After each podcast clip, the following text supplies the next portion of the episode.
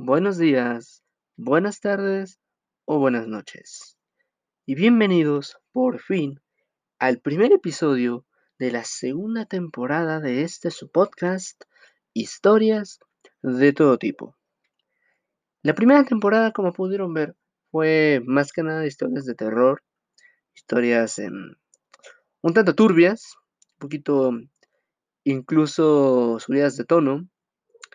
Em, ¿Qué más? Hubo creepypastas, hubo rituales. Pero bueno, eh, ya basta un poquito de tanto tema de terror. Esta segunda temporada planeo que sea de cuentos. Si eh, nos siguen en la página oficial de historias de todo tipo, que sí, ya tenemos página en Facebook. Eh, dejo los links de todo, la página y de mis redes sociales en las descripciones de los podcasts. Em, bueno, se van a dar cuenta que comenté un poco del tema de cuentos. Entonces, vamos a leer historias, vamos a leer cuentos. Y la mayoría de las historias que voy a, narrar son de una página llamada Ciudad Seba, que espero que en el momento en el que estoy leyendo, en el que estoy grabando esto, siga activa. Tiene muchas historias de muchos autores. Pero este primer episodio, como es el primero de la segunda temporada, quiero que sea un poco especial. Y tengo aquí a mi lado un libro físico. Yo sé que en este punto de la tecnología es un poco extraño tener libros físicos. Pero sí, tengo un libro físico aquí a mi lado. Es un libro que estuve buscando durante muchos años. Eh, de mi infancia, tengo 22 en el momento de grabar esto. Eh, y este libro yo lo conocí cuando estaba muy niño, cuando iba en primaria. Tenía yo 11, 10, 11 años. Eh, y lo conocí. Eh, si son de aquí de México, hace años, por allá 2000, 2004, 2012 más o menos, había una, una saga de libros que se repartían en las escuelas públicas, que eran los libros del rincón de la Secretaría de Educación Pública, eh, impulsados por el Programa Nacional de Lectura. Entonces, eh, estos libros del rincón tenían eh, varias series dentro de la propia editorial, em, que hablaban sobre cuentos, hablaban sobre valores, hablaban sobre, no sé, hechos científicos, libros de experimentos, libros de leyendas, tenían muchas cosas.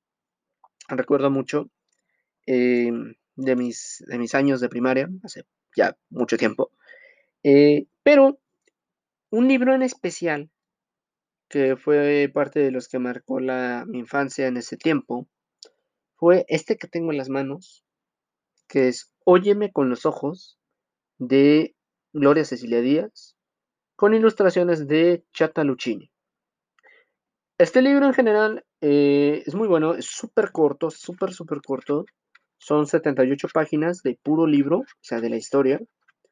Y termina en la página 83, 84, con unos prólogos pequeños de tanto de la autora como de la eh, ilustracionista, la ilustradora, ilustracionista, qué palabra me inventé, tío. Bueno, em, es de la serie Astrolabio, eh, libro de bolsillo, y cuenta la historia, como más o menos pueden discernir por el título, Óyeme con los ojos, habla sobre un niño eh, sordo. No voy a decir mudo, porque no, o sea, no todos los sordos son sordomudos, así quiero que se entienda sino que este niño, bueno, tuvo, voy a contar la sinopsis ahorita rápido, voy a leerlo todo, todo en una sola grabación. Mm, para eso tengo música colombiana, porque esta historia se desarrolla en Colombia, Gloria Cecilia Díaz es colombiana. Eh, saludo desde aquí de, México para mis hermanos, a los, panas, los parces colombianos que nos escuchan. Y bueno, nada. Em, entonces este niño eh, normal al principio y tal, una vida normal. Pero después de un accidente pierde la audición. Pierde la, capacidad de oír, pero no la capacidad de hablar. Por eso es que los sordos no son sordomudos, la mayoría de las veces. Cuando hay accidentes o cuando su, ¿cómo decirlo? Sin que suene discriminatorio, boludo, es que, no lo sé. Su condición eh, no es congénita, vaya, que es un accidente o algún problema de salud. Entonces, em, bueno, esta historia se trata de eso y de una mujer llamada Beatriz que mm, eh, no puede, como mucha gente, no puede ver eh, defectos en las personas. No le gusta verlos. Cree que personas como, como Horacio, en este caso, son personas incompletas. E, e, y, en cierto sentido tiene razón, en cierto sentido tiene razón, pero em, tener una discapacidad, yo hablo desde la experiencia, y no voy a decir más de mi, de mi caso. Eh, hablo desde la experiencia que una discapacidad no te frena. Tú eres el que decide si te frena o no. Por eso para discapacidad y para, bueno, para esa palabra yo creo que le quitaría tres letras. Las primeras tres. Dis. Es una capacidad para hacer cosas grandes, ¿no? una capacidad para hacer algo que a lo mejor tu vecino al lado, tu vecino atrás, tu vecino del edificio 66 del planta 42, que nunca has visto, no puede hacer. Y, por eso es que me encanta esta historia. Y bueno, eh, me dejo de introducciones, que ya llevo casi 8 minutos, 7 minutos aquí hablando de esto. Y seguramente la gente dice, ya, eh, lelo, ¿para qué venimos? Lelo. Así que está bien. Em, vamos a proceder a leer este libro. Y pues nada, aquí comienzan. Óyeme con los ojos, de Gloria Cecilia Díaz. Espero que los disfruten. Bienvenidos a la segunda temporada de historias de todo tipo. Su anfitrión, Hawk, les está narrando. Y nada, vamos a darle.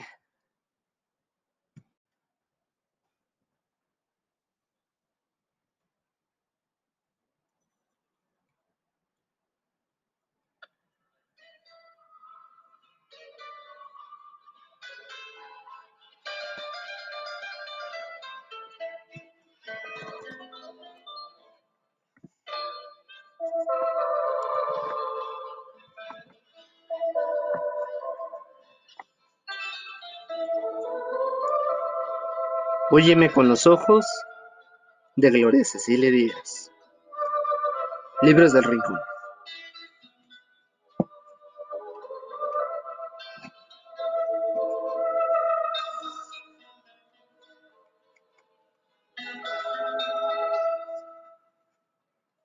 Óyeme con los ojos, ya que están tan distantes de los oídos. Sor Juana Inés de la Cruz. A Montserrat In memoriam a Emma, a Josefina.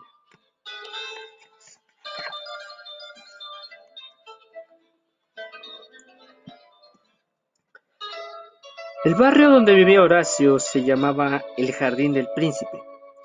Una vez, el niño le preguntó a su papá dónde andaba ese príncipe. En los cuentos, contestó su padre, mirándolo fijamente a la cara pronunciando muy despacio las palabras. Horacio era sordo, pero no de nacimiento. Tuvo una enfermedad cuando era pequeño. Los sonidos se fueron entonces. De repente, Horacio se acordaba de algunos, como la voz de su mamá y la de su papá, sobre todo cuando le enseñaba a jugar al fútbol y decía, corre Horacio, corre, dale fuerte. Recordaba, como en sus sueños, el maullido de su gato Raimundo, la recia música de los aguaceros y el ruido de la corneta que ponía a su mamá los pelos de punta. A veces, Horacio se inventaba los sonidos, y eso lo divertía, porque sus sonidos se movían. El sonido del viento hacía ondas entre las hojas. Los ruidos de los coches iban tan rápido como las flechas y las carcajadas de la gente eran como pequeños saltos. Los edificios de El Jardín del Príncipe eran todos iguales, cuadrados, con ventanas cuadradas y jardines cuadrados. Solamente había un edificio, enfrente del de Horacio, que no se parecía a los otros. Un edificio en el que vivía una sola persona. Una mujer morena que parecía muy seria, pero que Horacio sabía que no lo era. ¿Cómo podía ser muy seria una persona que vivía en una casa con ventanas ovaladas?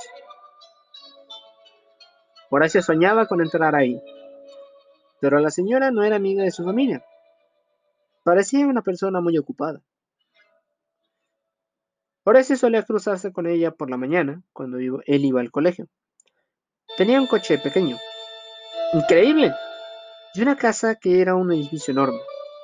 ¡Qué mujer más rara! A menudo, ella colgaba en las ventanas cosas que a Horacio le hacían sonreír. Una vez, colgó en una ventana en el segundo piso un móvil de pajaritos de latón y, en otra ocasión, en una del quinto piso, un globo de los de antes, con canasta y todo. Horacio hablaba con sus padres y sus hermanos, Claudio y Vano, de todo cuanto veía. Lo contaba con palabras o con el lenguaje de signos.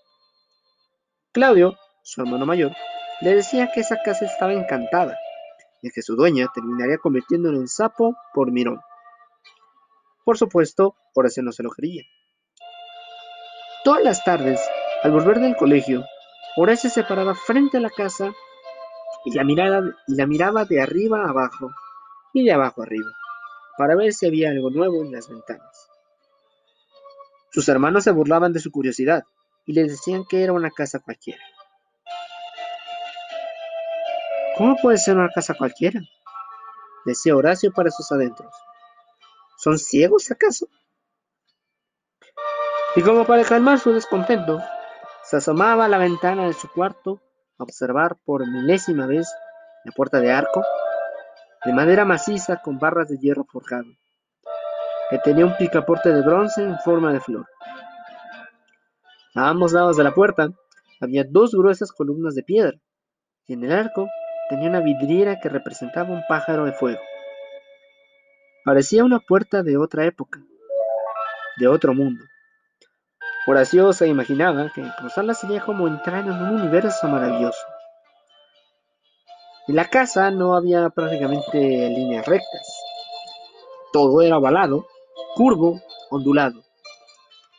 En medio de la fachada había un magnífico balcón con barandillas abombadas de hierro que representaban aves con las alas desplegadas.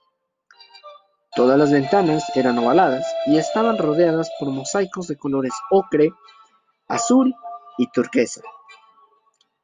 Toda la fachada era de piedra y en el tejado se veía una chimenea con forma de cabeza de guerrero con armadura. Horacio se preguntaba cómo era posible que la gente no se maravillara de ver algo tan original. Pues sí, hijo mío, le dijo su madre una vez. Hay gente que viene a mirarla. Incluso le hacen fotos. Pero nosotros la vemos todos los días y la consideramos como parte del paisaje. Pero yo no me canso de mirarla, respondió él.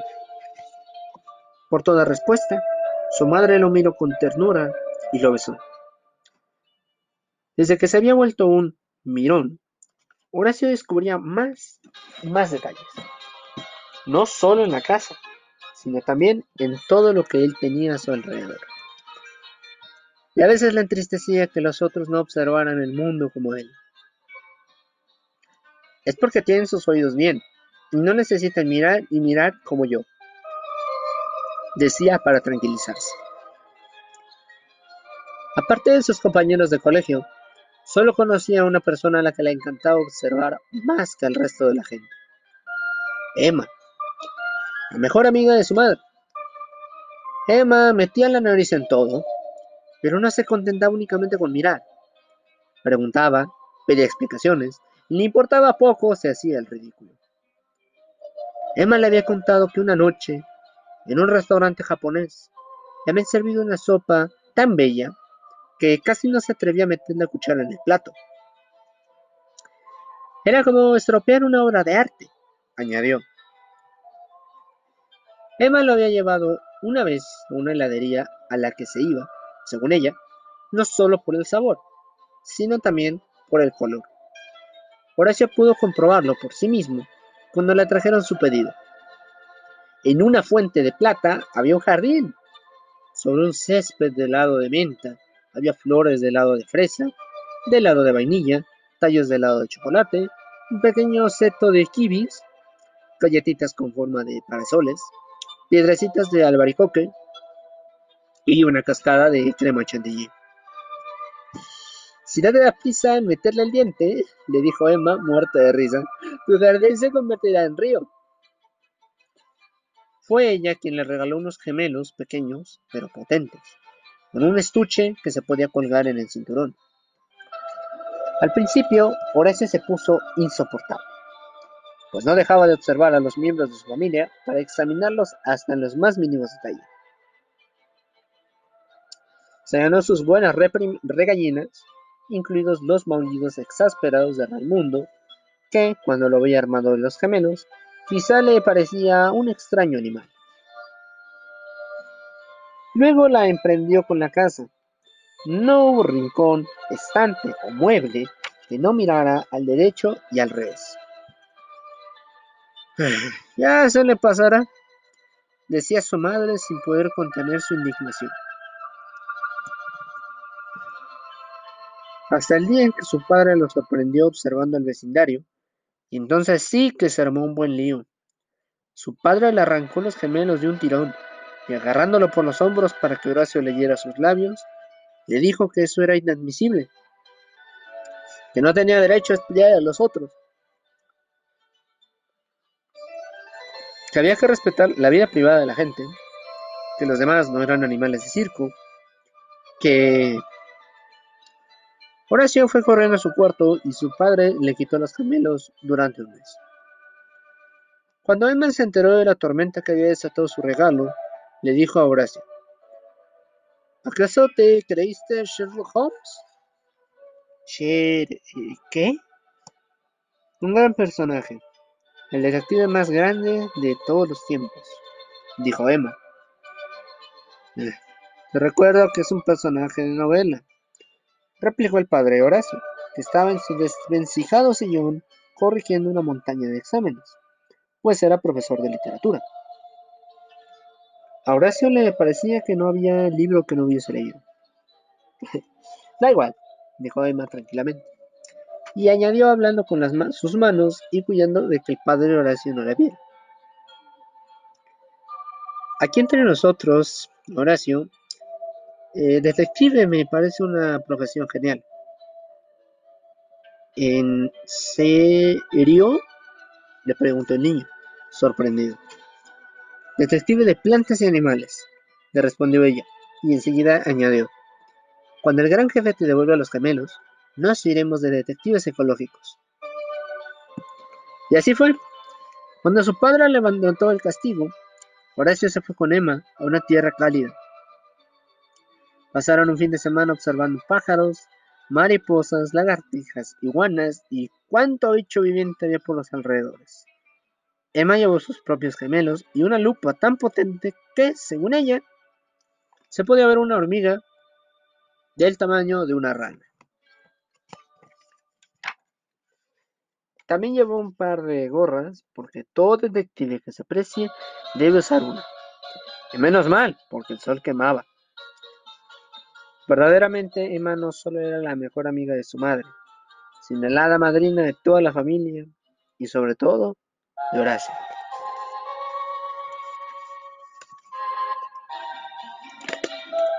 Una tarde, al volver del colegio, Horacio vio que la puerta de la casa estaba abierta no había un alma por los alrededores. Se acercó con el corazón latiendo a mil. Asomó sigilosamente la cabeza por la puerta entreabierta y vio una cometa con forma de gaviota. Sin darse cuenta, dio un paso adelante, un paso adentro, dos, tres, acarició la cometa. Al mirar a su alrededor, vio en las paredes unos cuadros con paisajes hechos de telas de muchos colores y un perchero que parecía la rama florecida de un árbol.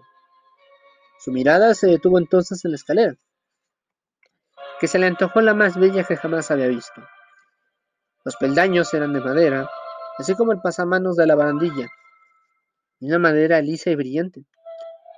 La barandilla era de hierro, con forma de plantas trepadoras.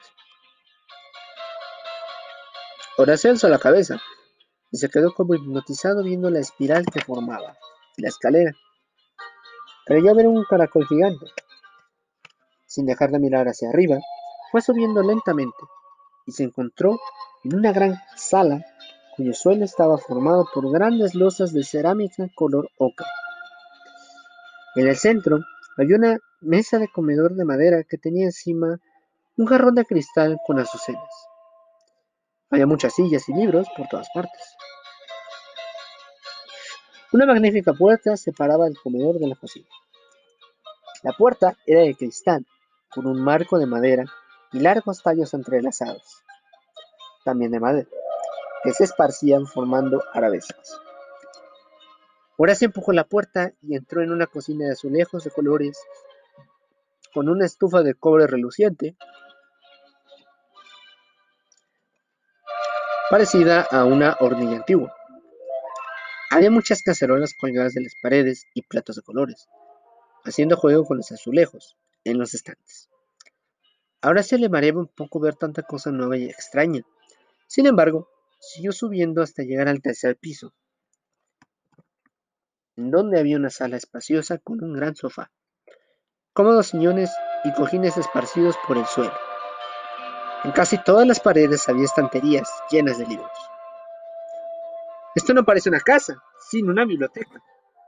Papá se volvería loco si la viera, se dijo para sus adentros. Echó una ojeada a los libros. Algunos eran tan viejos que parecía que se convertirían en polvo si los tocaba. Otros relucían con sus cubiertas de piel y sus letras doradas.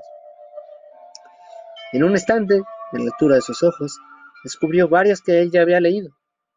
Simbad del Marino, Aladino y la lámpara maravillosa, El maravilloso viaje de Nils Holgersson y otros más. Junto a estos había una fila de libros de historietas. Horacio se moría de ganas de leer, aunque solo fuera una, pero no se atrevió. Su vista tropezó con una colección de libros miniatura. Unos eran cuentos de hadas, otros libros de poesía, y otros trataban un solo tema. Historia del cine, historia del vestido, historia del papel. Horacio se preguntó cómo habrían hecho para meter historias tan largas en libros tan pequeños. Había diccionarios, enciclopedias, libros de arte, de arquitectura, de decoración, libros gordos, flacos, grandes, pequeños, lujosos, en rústica, en fin, toda clase de libros. El niño siguió paseando su mirada y vio en la pared, encima del sofá, un cuadro que le encantó. ¡Cuántos colores! No estoy seguro que es un pájaro, una cometa, se dijo en silencio. Y lo de la derecha parece un dragón. Observó el fondo color turquesa como si se tratara del mar y el cielo reunidos. Se divirtió tratando de adivinar qué era. ¿Qué era todo eso que parecía flotar? ¿Hojas? ¿Pájaros? ¿Lunas? ¿Sombreros? ¿Plumas? Es como si todo se moviera dijo, esta vez en voz alta. Se acercó al cuadro para verlo más detalladamente y descubrió la firma. Miró. ¿Miró? ¿Ese es su nombre? ¿Alguien puede llamarse Miró? Se preguntó moviendo las manos como si estuviera hablando con alguien. Siguió mirando por la sala y vio junto a la ventana una mesa llena de cajitas de diferentes tamaños y formas. Se secó y les fue abriendo. En una con forma de tortuga había un escarabajo tallado en una piedra azul, en otra una flor seca, en otra cuatro perlas, y en una de cristal un libro del tamaño de la uña de su dedo pulgar. Horacio no podía creerlo. Era el libro más pequeño del mundo. Se lo puso en la palma de la mano y lo abrió con cuidado. Las letras eran tan diminutas que no alcanzaba a distinguir lo que estaba escrito. Se acercó a la ventana para ver mejor y allí encontró una lupa. Encantado con su hallazgo, Horacio leyó.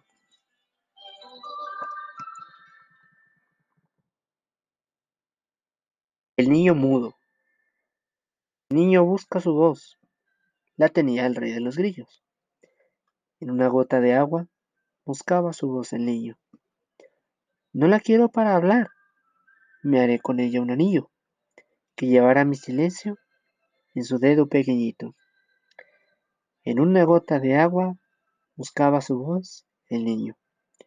La voz cautiva, a lo lejos, se ponía un traje de grillo. Federico García Lorca. Horacio se quedó pensativo. Un niño mudo era un niño como él, un niño sordo. Él también a veces buscaba su voz, y cuando no la encontraba, recurría a sus manos o a los movimientos que le ponían a los sonidos. Su voz se había ido el día en que se había quedado sordo, pues, aunque podía hablar, él mismo no se oía. ¿Cómo sabía todas esas cosas ese señor Federico García? ¿Acaso también era sordo como él? Mientras hacía esas preguntas, se dio cuenta de que no estaba solo.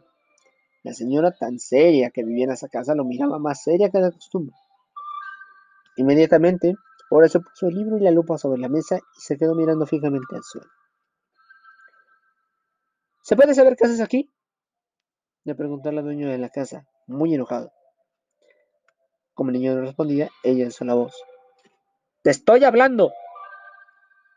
Horacio no podía responder porque, sencillamente, no la oía. Entonces ella se plantó delante de él y agarrándolo por los hombros, le dijo, ¿acaso eres sordo? Y Horacio, que, al mirarle los labios, entendió perfectamente la pregunta, dijo que sí. ¿Crees que te vas a burlar de mí? Entonces Horacio empezó a hablarle con las manos y también con la voz. Pero, como este esto le era más difícil, le dijo con las manos que siempre había querido entrar en su casa, que siempre miraba lo que había en las ventanas, que la puerta estaba abierta. De pronto se detuvo en seco. Vaya problema. Ella que tenía perfectamente los oídos y la voz, no entendía lo que le estaba diciendo. Se miraron fijamente un instante que ahora se le pareció eterno, y de pronto ella le dijo,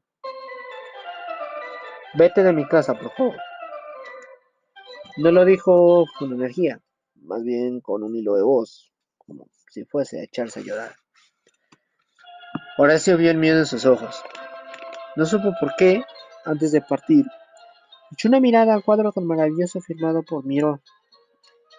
Bajó las escaleras despacio, como si tuviera zapatos de plomo. Al llegar a la, a la casa, se fue directamente a su cuarto y se encerró un buen rato mientras se le pasaban la rabia y la tristeza. No podía contar nada.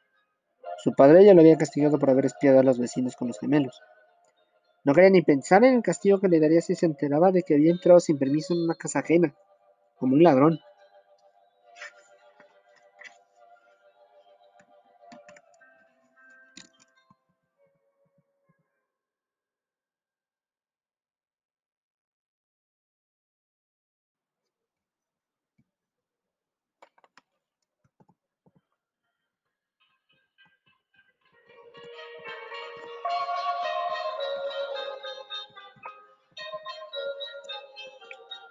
Al día siguiente, al salirse del colegio, empezó a caer un fuerte aguacero.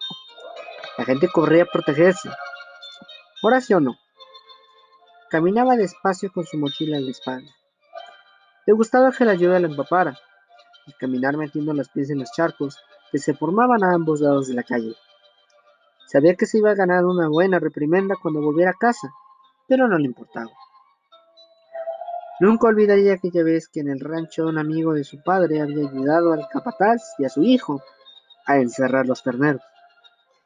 Mientras corrían de un lado a otro persiguiéndolos, se desató un terrible aguacero que le empapó hasta los huesos. Recordaba que la ropa le pesaba tanto que no podía correr. El capataz y su hijo iban protegidos por gruesos impermeables negros con capucha. Observó cómo se desternillaban de risa al ver que se quitaba la chaqueta y el jersey para escurrirlos, cosa que no se había para nada, ya que seguía lloviendo mares. ¡Qué feliz se había sentido! Hubiera querido bailar así como los indios de una película que había visto. No bailar bajo la lluvia, sino bailar con la lluvia. Bailar al son de, la, de su música. Música que Horacio oía con sus ojos. Una gota aquí, otra allá, mil gotas, millones de gotas que caían sobre las hojas, sobre los parados, sobre su cabeza, sobre la tierra. Le había parecido que el mundo iba a derretirse, que él mismo iba a derretirse, a volverse agua. Al entrar en la casa, por eso temblaba de fiebre. Tuvo que guardar cama tres días, y el capataz y su hijo se deshicieron en atenciones con él. Sabía que estaba cometiendo una barbaridad, que podría volver a caer enfermo, pero era tan maravilloso caminar bajo la lluvia. Solo que ahora le pesaba más el alma que la ropa. La señora de la casa lo había echado fuera, pero no por haber entrado en su casa sin su permiso, sino porque era sordo. De eso estaba seguro. Lo vi en sus ojos, que miraban con miedo. Hacía tiempo que había aprendido a diferenciar las miradas de la gente. Las compasivas, las que expresaban fastidio, las indiferentes, las amorosas y las que se mostraban, las que mostraban miedo. Estas eran las peores. No es un problema tuyo, le dijo su padre una vez. No tienen miedo de ti, tienen miedo de que les pase lo mismo que a ti. Se asustan un poco porque eres diferente, porque no están acostumbrados. Su padre tenía razón, pero esas miradas le hacían sufrir. ¿Cómo era posible que la señora de la casa, que parecía tan fuerte, tuviese miedo de su sordera? ¡Horacio! Vio el, vio el grito de su madre cuando volvió empapado. ¡Horacio! ¿Cuándo vas a aprender a no hacer tantas tonterías? Me vas a poner enfermo, le dijo, mientras sostenía el rostro del niño entre sus manos para que leyera bien sus labios. Siempre hacía esto cuando lo regañaba. Ella pensaba que una regañina en el lenguaje de signos no era una regañina. ¿Cuándo vas a aprender, Horacio? Nunca, respondió el niño con su voz gangosa. Ella sonrió, su enfado voló como un canario que se escapa de una jaula. Ve a cambiarte, bandido. Al cabo de un rato, ya limpio y abrigado, se sentó junto a su madre en una silla de la cocina. Ella le dio una taza de leche caliente con azúcar y canela. Mamá, ¿alguna vez te dio miedo mi sordera? le preguntó Horacio con las manos. No, hijo. Al principio, tristeza, mucha tristeza. A lo mejor la tristeza también es miedo, le contestó ella también con las manos. ¿Y ahora? Ahora, ¿por qué habría de estar triste ahora si vas por la vida como cualquier niño? Ah, digamos que en algunas cosas les llevas ventaja a algunos niños, porque ves cosas que ellos no ven. ¿Sabes? Siempre que a uno le falta algo, tiene que luchar más para alcanzar lo que quiere. En el pueblo donde viví, cuando era niña, había una mujer que lavaba la ropa de la gente rica. De eso vivía. Era muy pobre. Recuerdo que siempre iba descansa. Aquella mujer tuvo dos hijos. El menor nació sin brazos. Los crió sola a los dos, porque su marido se fue un día, sin despedirse siquiera. ¿Le daba miedo del niño sin brazos? preguntó Horacio. Tal vez, hijo. No lo había pensado. Los niños crecieron. El mayor empezó a ir a la escuela y cuando el pequeño debía empezar sus estudios, la pobre mujer se presentó con él ante el director. Pero este no quiso admitirlo. Horacio miró a su padre espantado. ¿Sabes qué hizo el niño Horacio? Se quitó los zapatos, tomó con la boca una hoja de papel y un lápiz del escritorio del director, los tiró al suelo, mientras con un pie tenía la hoja, con el otro escribía su nombre y apellido con una letra clara y uniforme. El director se puso rojo como un tomate y su secretaria y la profesora de ciencias naturales, que estaban ahí presentes, lo miraron como diciéndole, debería darle vergüenza, señor director. ¿Lo admitió entonces? No tuvo más remedio. La madre contó lo sucedido a medio pueblo. ya puedes imaginar cómo se sentía de orgullosa. El niño sin brazos aprendió rapidísimo a leer y a escribir. Pero había algo que hacía mejor. Dibujar. Había comenzado desde muy pequeño. La lavandera contó que una vez, al volver ella y su hijo mayor de lavar la ropa en el río, se encontró las paredes de la casa que había pintado recientemente con cal, llenas de dibujos al carbón. Había caballos galopando por el cielo, una flor gigantesca en cuyo centro había un pueblo y un árbol que nacía del sol. Se puso furiosa y llamó a gritos a su hijo pequeño. Ella lo había visto utilizar trozos de carbón de la cocina para dibujar en el suelo todo lo que se le ocurría. Sin embargo, le parecía increíble que los dibujos tan hermosos que había en las paredes los hubiera hecho él. A la vez estaba furiosa al ver que las paredes blancas de su casa, de las que se sentía tan orgullosa, ya no eran blancas. El niño llegó del patio. La lavandera le miró los pies y vio que estaban negros de carbón. Mamá, las paredes eran como una inmensa hoja de papel, le dijo el niño. Ah, la madre no supo qué decir y se echó a llorar. ¿Lloraba por lo de las paredes? Preguntó Horacio con sus manos. No, hijo, lloraba de emoción. Ella, que no sabía ni leer ni escribir, sabía que esos dibujos que su hijo había hecho eran el comienzo de algo. Solo los caballos de verdad eran tan hermosos como los que su hijo había pintado. Y la flor, ¿no era el mundo como una flor que alegraba los pueblos? ¿Y el sol, no era acaso la fuente de vida en la que nacían los árboles? ¿Qué pasó después? preguntó Horacio. El niño creció y siguió pintando. Muchos años después, mi madre me contó que había ido a estudiar a la universidad. Más tarde los perdimos de vista. Para ese niño los pies eran también sus, sus brazos, dijo Horacio con sus manos. Como mis ojos son mis oídos y mis manos mi voz. Así es, hijo. Pero sabes, mamá, a veces me da rabia ser sordo.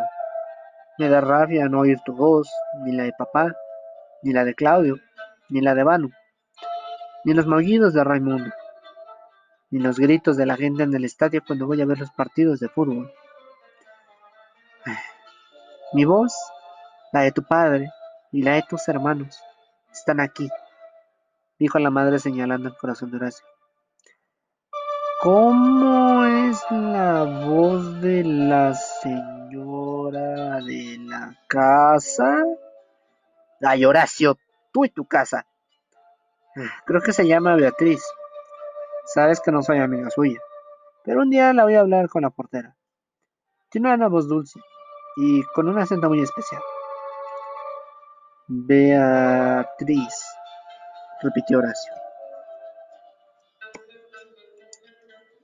El día que echó a Horacio de su casa, Beatriz se quedó un buen rato como paralizada en la sala, viendo alejarse de ese niño desconocido, como si llevase el mundo a sus espaldas. Quiso retenerlo y no pudo. Subió a su estudio y sacó del cajón de su escritorio un manojo de cartas. Tomó una y la leyó en silencio. París, 29 de enero.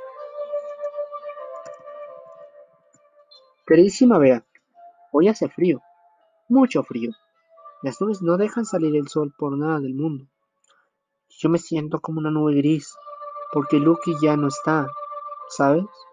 Estaba tan enfermo que apenas podía caminar, y mucho menos subir las escaleras. No podía ir detrás de Elena a todas partes. Estaba triste y gemía para, porque ya no le quedaban fuerzas ni para ladrar. Ya te hablé de Elena. Es la mejor amiga de mamá Esta tarde Lucky se quedó como dormido en el sofá, mientras Elena le acariciaba la cabeza. Se ha muerto, se ha muerto, me dijo Elena tratando de no llorar. Yo quería que sus ojos lloraran, porque yo sabía que su corazón lloraba, lloraba. Vea, hay unos ojos que ven, unas orejas que oyen, un cuerpo que se mueve y, y de pronto, en pocos minutos, todo se acaba. Me pareció que los 15 años que Lucky había estado al lado de Elena eran como el vuelo de una mariposa, como un parpadeo, como el brillo rapidísimo del rayo en el cielo. Pero luego pensé también que eran como una eternidad, porque ella tenía tantas, tantísimas cosas que recordar. ¿Dónde puede estar Lucky ahora, Bea? ¿Dónde? ¿En otro mundo? ¿O solo en nuestra memoria? Elena está muy triste, ¿sabes? Ella se ríe y hace como si nada, pero yo sé que su corazón llora. Yo también lloro. ¿Sabes cuánto puede durar una pena? Un abrazo. ¿Te quiere? Diana. Postdata. El oído derecho me duele mucho ahora. Beatriz puso la carta junto a las otras y se quedó pensativa mientras apretaba las cartas atadas contra su pecho. Al rato bajó a la cocina a prepararse un café. No quería recordar, pero los recuerdos estaban allí en su cabeza, como soldados fieles. Vea, papá dijo que nos vamos a ir a vivir muy lejos, a París. Estoy contenta. Voy a aprender francés. ¿Tú lo hablas, Bea? Beatriz volvió a su escritorio con la taza de café. Tomó en sus manos el marco con la foto de una niña de unos 12 años, de pelo negro y lacio. Abrió otra carta y leyó. París, 3 de mayo. Querida Bea, ¿por qué no me escribes?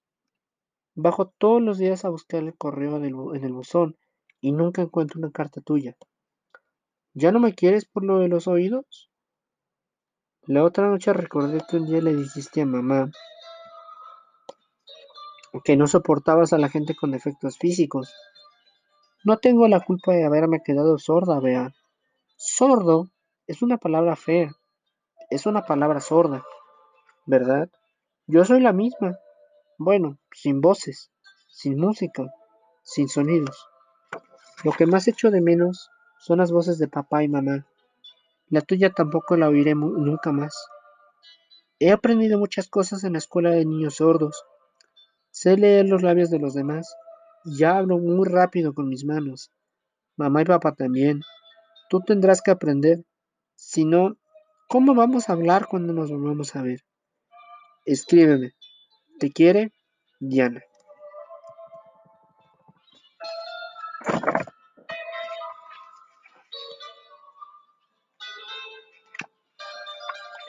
Beatriz tiró con rabia la carta sobre el escritorio. Luego, arrepentida, la puso delicadamente junto a las otras y leyó una más. París, 9 de septiembre. Queridísima Bea, recibí tu tarjeta y me puso muy contenta al principio. Luego no. Era como si no fueras tú, como si fuera otra persona la que me escribiera.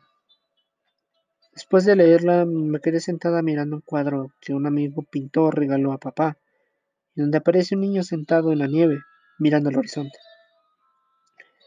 Eso me hizo recordar nuestra viaje a una montaña nevada. ¿Recuerdas que todos nos mareamos a la subida? Pero según nos acercábamos a esa montaña blanca, nos fuimos sintiendo mejor. ¿Recuerdas que fue ese día cuando papá y mamá te pidieron que fueras mi madrina?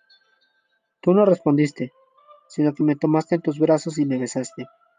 Tenías la cara roja y tus ojos brillaban mientras decías, ¿Cómo? ¿Esta grandullona de ocho años todavía no tiene madrina? Un año antes, cuando te conocí, el día que papá y mamá me llevaron por primera vez a tu casa, me asustó un poco tu seriedad. Me alegré cuando me dejaron sola en el cuarto de los juguetes. Recuerdo todo lo que vi. Los coches, los muñecos de cuerda, los payasos con cara de porcelana, el globo, los relojes de cucú, el mueble de los tesoros, el de los veinte cajones. Se me hizo raro que hubiese tantos juguetes y no tenías niños. Luego me explicaste que habías heredado todos esos juguetes de tu abuela y de tu madre. Tu casa me pareció la más rara del mundo y pensé que se necesitaría mucho tiempo para explorarla. Te seguí viendo a menudo. Siempre que venías a casa me traías un libro, que leíamos juntas, que bien imitaba las voces de las princesas, de los reyes, de las brujas. Rápidamente me di cuenta de que no eras tan seria como parecías. Cuando papá y mamá te propusieron que fueras mi madrina, yo ya te cayó un montón. Aunque a veces, cuando me sermoneabas para que estudiara más, me daban ganas de sacarte los ojos. Claro, que pronto volví a quererte. Nunca me cansé de tu casa porque siempre encontraba algo nuevo. Lo mejor eran las tardes de lluvia, cuando tomábamos un chocolate caliente con pan de quesitos, arriba, en el cuarto de las nubes. El sonido de la lluvia contra los cristales no lo he olvidado. Lo tengo dentro de mi cabeza o dentro de mi corazón. Mamá dice que hay sonidos que nunca olvidaré, porque se quedaron grabados en mi corazón. ¿Ya no vas a venir, Bea? Mamá y papá no hacen más que decir, cuando Beatriz venga. Yo no digo nada, porque pienso que no quieres venir, que no quieres verme. Nunca dices nada sobre mi sordera, ni siquiera a papá y a mamá. Hablas como si no hubiera pasado nada. Un abrazo. Te quiere, Diana. Beatriz dobló la carta y se quedó mirando la calle a través del cristal de la ventana. Al día siguiente, desde esa misma ventana, vio a Horacio allá abajo. Venía al colegio. Antes de entrar en su casa, el niño miró hacia la casa de Beatriz. ¿Qué quería ese niño? Se preguntó en silencio. Había sido dura con él, era verdad. Pero, ¿qué podía hacer ella? ¿Qué culpa tenía de no tolerar los defectos? Recordaba que de pequeña lloraba aterrorizada cuando había un perro cojo, y una vez que una señora ciega se le acercó, se agarró temblando a la espalda de su madre. Se imaginaba que los ciegos vivían en un mundo de negrura. Nunca quiso entrar en la papelería cercana a su casa porque el dueño era banco y ella, desde la puerta, miraba como hacía con gran destreza los paquetes, que sujetaba con su muñón, mientras con su única mano cortaba el papel, envolvía y pegaba la cinta. De nada sirvieron las reflexiones de su madre, que no se cansaba de decirle que todas las criaturas eran imperfectas, empezando por ella misma. Pero no soy ciega ni sorda ni coja, le respondió una vez. No, hija mía, pero algo te cogea en el alma, porque no eres capaz de aceptar las imperfecciones de los otros. Recordó el día en que los padres de Diana le hablaron de la amenaza que pesaba sobre la niña, que de un momento a otro se quedaría sorda. Le dijeron también que desde hacía tiempo los tres se preparaban para ello. ¿Diana lo sabe? Preguntó Beatriz en el colmo de la estupefacción. Sí, respondieron ambos a la vez. Pero nunca me lo ha dicho. No quiero entristecerte, le dijo la madre. Y lo peor que pudo ocurrirle fue la sordera de Diana. La niña era como su hija y ella sufría por su causa. Pero en el fondo le alegraba que Diana estuviera lejos. Pero ahora estaba ese niño vecino. Tocaron el timbre y bajó corriendo. Era el cartero, que le entregó varias cartas. Una de ellas era de Diana. Su corazón le dio un vuelco. Subió a su estudio y leyó. París, 4 de enero. Querida Bea, solo te escribo para decirte que no te enviaré ninguna carta más. Eres una excelente persona. Has leído muchos libros y has estudiado mucho, pero nada de eso te ayuda a comprender que, a pesar de haberme quedado sorda, soy la misma. Un abrazo. Diana. Beatriz abrió la carta. Fue a la cocina. Se preparó una taza de té y se sentó en el cuarto de las nubes.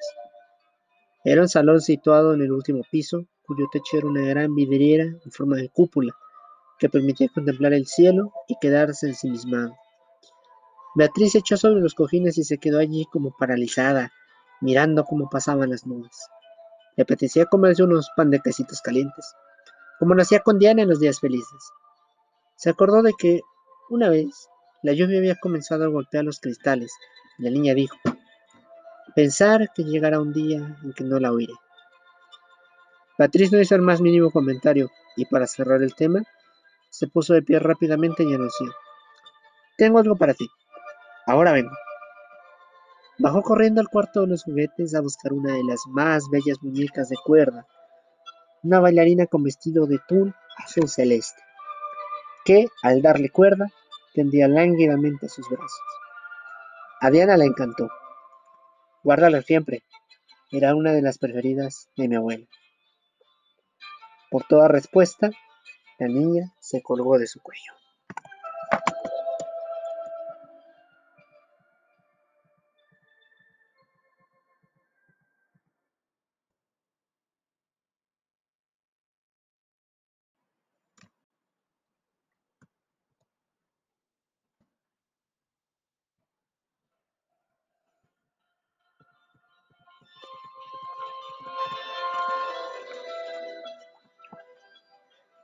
Horacio fue con su madre al ver al médico, porque había vuelto a percibir el sonidito, como él lo llamaba. Un ruido leve en su oído derecho, que parecía el de una locomotora perezosa que no quiere llegar a su destino, o, a veces, como la música de una campana lejana. No, no iba a volver a oír. Eso fue lo que le dijo una vez más Rafa, su doctor, que no se andaba con rodeos ni decía cosas en secreto a sus padres. Siempre le hablaba Horacio con franqueza. No sé qué pasará en el futuro, Horacio.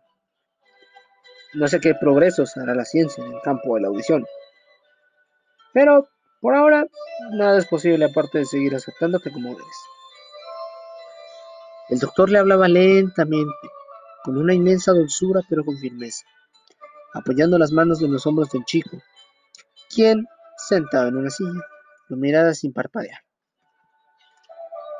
¿Recuerdas cómo fue de difícil al principio? ¿Te das cuenta de todo lo que has progresado? Has sido muy valiente y yo te admiro. La madre de Horacio, que escuchaba en silencio, miró agradecida al doctor. Instantes después salieron de la consulta. En el coche, de regreso a casa, el niño recordó lo triste que había sido el principio de su vida de sordo. Recordó lo triste que había sido darse cuenta de que nunca más sería como los demás. Hasta tal punto de que no quería ir a la escuela de niños sordos. Su padre lo llevó entonces al campo a caminar entre los eucaliptos. Le dio las hojas perfumadas, le hizo tocar la corteza de los árboles. Le mostró el cielo azul y las nubes como flores inmensas paseándose allá arriba. Le señaló los misteriosos grabados de las piedras del camino que llevaba a una laguna de aguas oscuras, donde, según la leyenda, vivía una pareja de enamorados. Encontraron pequeños fósiles en las afueras de una ciudad blanca, hicieron fotos, comieron en un restaurante cuyos corredores, adornados con geranios y rododendros, daban a un patio de piedra que tenía en el centro una fuente. Al volver a su casa, su padre compró a un campesino dos pedazos de panal repletos de miel, y se puso uno en la boca. La miel le chorreaba de los labios. Ahora se le hizo mucha gracia ver a su padre con los carrillos inflados, y tuvo que hacer un esfuerzo para no soltar la carcajada. En un vivero, donde compraron una maceta con geranios para su madre, su padre lo llevó entre las hileras de plantas para que viera tanta maravilla de color, para que aspirara tanta variedad de perfume. Después, desde lo alto de una colina, su padre le mostró los campos sembrados, que, vistos de lejos, parecían una colcha de retazos. También le mostró con, con tristeza el humo negro que salía de los coches. Ya en casa, fue a mirarse al espejo para ver si tenía los ojos más grandes. Le dio la impresión de que se le habían agrandado de tanto y tanto mirar. Sonrió al recordar que su padre le había dicho que, de ahí en adelante, sus ojos tendrían el doble de tamaño y que a lo mejor terminarían viendo más que los de Lince. A los pocos días decidió ir a la escuela para niños sordos. ¡Qué remedio! Tuvo que aprender a hablar de otra manera. Y siempre había necesitado hablar y que le hablaran. Porque a veces el silencio era como un mar invisible que lo rodeaba y le hacía sentirse lejos de los demás. Poco a poco fue aprendiendo y en casa todos con él. Emma también hizo un curso para aprender el lenguaje de los signos. Cuando pudo descifrar el movimiento de los labios de quien le hablaba, se dio cuenta de que su madre ya no estaba tan triste como antes. Verdaderamente era una mala suerte eso de quedarse sordo, pero nunca le gustó estar llorando, y menos aún que los demás estuvieran tristes por su causa. Al principio, trató de consolar a su madre, pero eso era peor, porque ella lloraba aún más cuando él la estrechaba entre sus brazos. Su padre era como todos los padres, fuerte, al menos así le parecía. Nunca lo había visto llorar a causa de su sordera. Siempre trató de, ser, de servirse de lo que él llamaba su sentido práctico, lo que quería decir no quedarse con las manos cruzadas. Por eso había luchado para hacerle comprender que debía aprender a hablar de otra manera. Por la misma razón se enojaba con su madre cuando la veía triste. ¿Qué te crees? ¿Te vas a sanar en los oídos con tus lágrimas? Si eso fuera posible, me pasaría la vida llorando. Notó que le decía una vez. A Claudio y a Banu los había visto tristes, muy tristes al principio. Recordó cómo habían dejado de hacerle bromas y de burlarse de él por cualquier cosa. Pero con el tiempo volvieron a ser los de antes, a hacer su oficio de hermanos mayores, es decir, de sabiondos y pesados. Solo una vez aprendió a Banu con lágrimas en los ojos, mientras metía en una caja sus cassettes y sus discos para regalarlos. La idea había sido de él. ¿De qué servía tenerlos si no podía escucharlos? Él hizo como que no se daba cuenta de nada. Si no es que se sintiera un Superman, la verdad es que a veces sentía una rabia espantosa. Le daban ganas de patear todo. A lo mejor por eso le gustaba tanto el fútbol. Otras veces tenía ganas de llorar hasta más no poder y lo hacía escondidas. Cuando aprendió a hablar perfectamente el lenguaje de los signos, poco a poco se fue percatando de que su padre tenía razón cuando decía que sus ojos eran también sus oídos. Mirar se convirtió para él en su mayor deporte, por eso parecía ser el único en haberse fijado en aquella casa. En el mirar sus ventanas ovaladas, el balcón ondulado del tercer piso, así como la puerta de entrada que, cuanto más la miraba, más misteriosa le parecía. Seguía pensando que, cuando fuera mayor, se construiría una casa como esa. Todos esos recuerdos pasaron por su mente como una película, y se dijo que Rafa tenía razón, que debía seguir aceptándose como era. Se acordó de uno de los refranes preferidos de Emma. Al mal que no tiene cura, hacerle la cara dura. Cuando él se lo repitió a su madre con su voz gangosa, ella lo abrazó fuertemente suspirando aliviada.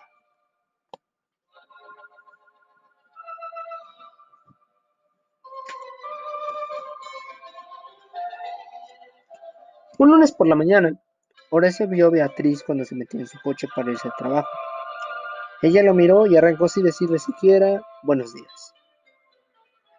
Horacio le dio la impresión de que tenía los ojos hinchados como si hubiera llorado. Las personas mayores le parecían un poco misteriosas. ¿Qué hay que hacer para quitarle miedo a alguien? Esa pregunta revoloteaba en su cabeza desde que Beatriz lo había echado de su casa.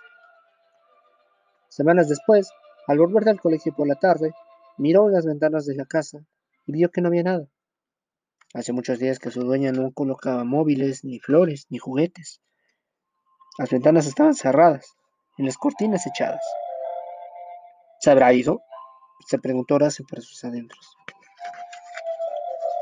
Por la noche, sentado en el sofá de la sala, con Raimundo en sus brazos, se quedó contemplando la casa. ¿Por qué te gusta tanto esa casa, Horacio? Le preguntó su hermana Valo con las manos.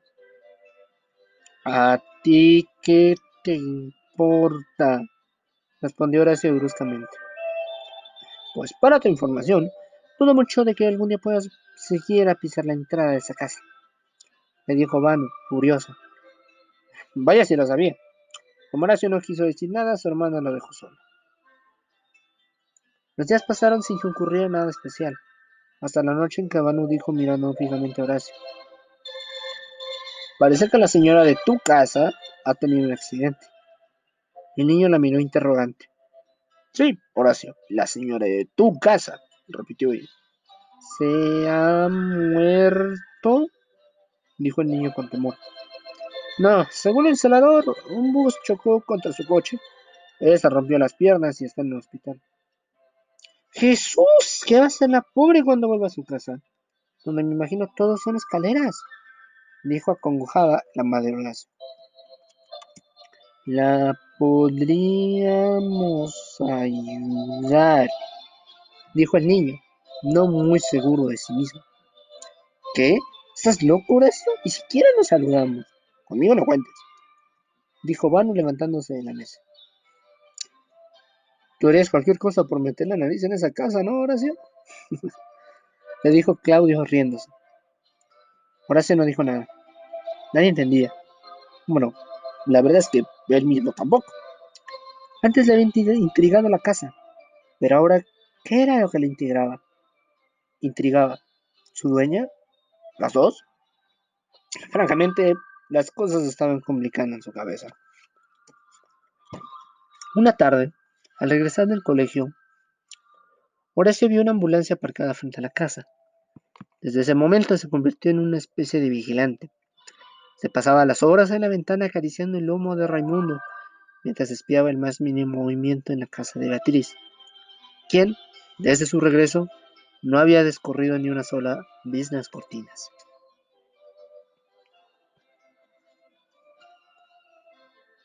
Al día siguiente, Horacio vio llegar a una mujer, que pulsó el timbre y a la vez abrió la puerta con una llave que sacó del bolso. Horacio estuvo un buen rato apoyando en la ventana de su casa, y como no vieron salir a nadie, se fue con su padre a jugar fútbol. Cuando Horacio volvió a ver a la mujer, comprendió que seguramente vendría todos los días a ayudar a su vecina mientras tuviese las piernas enyesadas. La mujer apareció con varias bolsas de mercado. Una de ellas se le rompió y las naranjas salieron rodando por todas partes. Horacio corrió a ayudarlo. Gracias, niño, gracias, le dijo ella, mientras hacía equilibrios con el resto de las bolsas. Dejó todas en la entrada y abrió la puerta, mientras Horacio echaba naranjas en las bolsas. Luego entre los dos metieron las bolsas en la casa.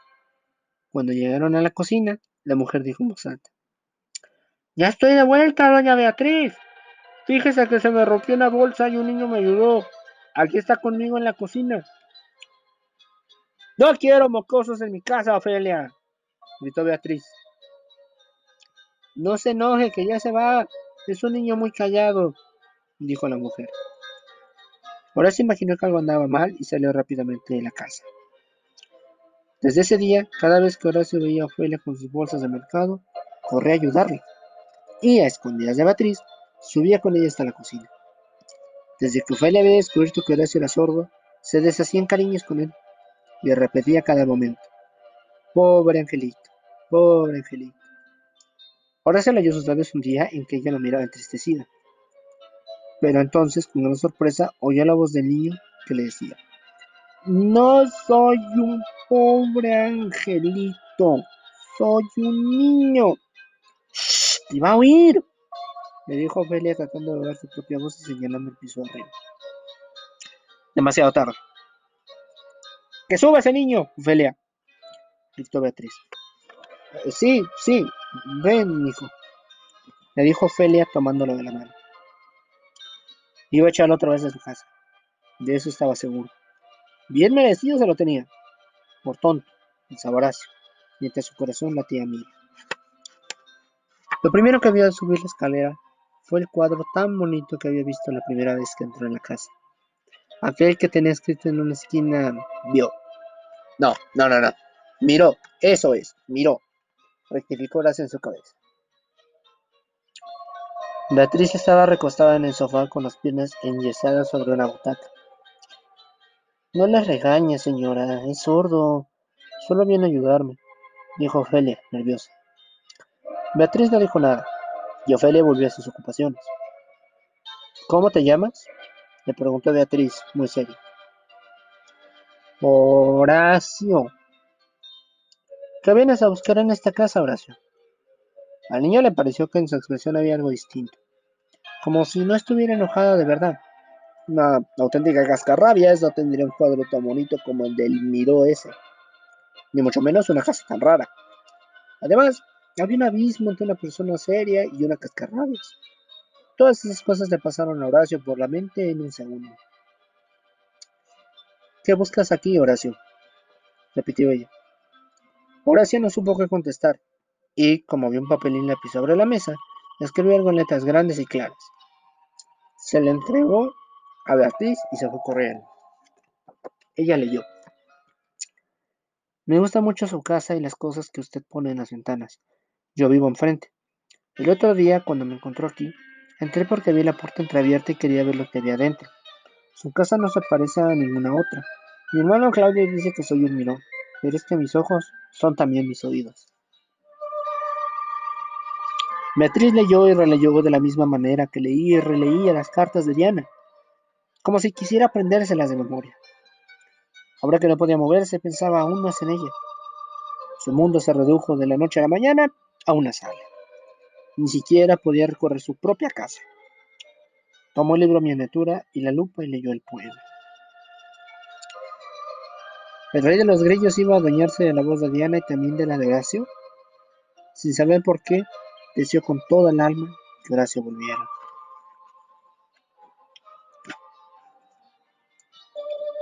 Beatriz llevó una desilusión al ver que Ofelia llegaba sola. Por la tarde, le pidió que corriera las cortinas y abriera las ventanas. A los tres días, Horacio volvió. Como Ofelia no quería dejarlo subir, Beatriz le dijo: Déjelo, Ofelia. Prepare, por favor, un chocolate para todos. Sí, sí, dijo Ofelia muy contenta. Horacio subió los escalones despacio. Hola, dijo tímidamente con su voz gangosa. Hola, Horacio, respondió ella, indicándole una silla para que se sentara. Horacio vio que Beatriz tenía en la mano el libro de miniatura. ¿Qué es cautiva? Beatriz no entendió, pero el niño le señaló el libro, y ella entonces se dio cuenta. Presa, prisionera, contestó lentamente. Mi voz está oxidada es casi lo mismo que cautiva. Beatriz no respondió. Horacio fijó su mirada en el cubo. Lo azul es un pájaro. Tal vez, Horacio, dijo Beatriz. ¿Miró es un sobrenombre? preguntó mirando a Beatriz. Beatriz rió y le dijo: Toma del estante que está detrás de ti el libro grande de cubiertas verdes. Horacio puso el libro sobre la mesa del centro. En la portada había una firma escrita en diagonal. Joan miró. Es un apellido, dijo Horacio riendo, y añadió, seguro que por eso pinta también porque no sabe mirar y por eso se llama Miró. Murió hace tiempo, le dijo Beatriz con un dejo de tristeza. Ah, qué pena. Horacio empezó a ojear el libro y se dio cuenta entonces de que ese pintor parecía muy importante. Ofelia apareció con una gran bandeja con tres tazas rebosantes de chocolate caliente y un plato de galletas y pan de quesitos. Los ojos de Horacio brillaron, y Ofelia, para quien Horacio seguía siendo un pobre angelito, se instaló a su lado y le invitó a saborearlo todo. Cuando Horacio se levantó para irse, Beatriz le dijo, Puedes llevarte el libro a casa, me lo devuelves cuando quieras. Horacio no podía creerlo. Le prestaba un libro tan grande y tan lujoso y pensar que en la biblioteca del barrio no le dejaban llevar a su casa ningún libro, y eso que casi todos eran viejos y estaban desencuadernados. Gracias, Bea, dijo muy contento con el libro bajo el brazo.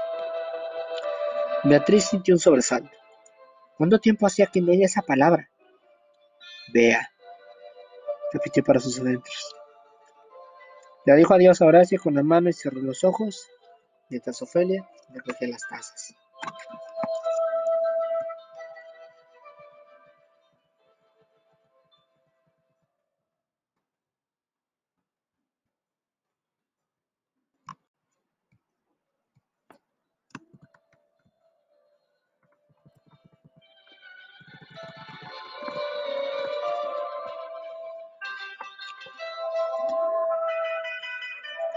Horacio fue directamente a su cuarto, pero su madre lo detuvo. ¿De dónde sacaste ese libro? le preguntó con el lenguaje de signos. Me lo prestó Bea, le respondió el niño de la misma manera. ¿Bea? ¿Quién es Bea? La de la casa.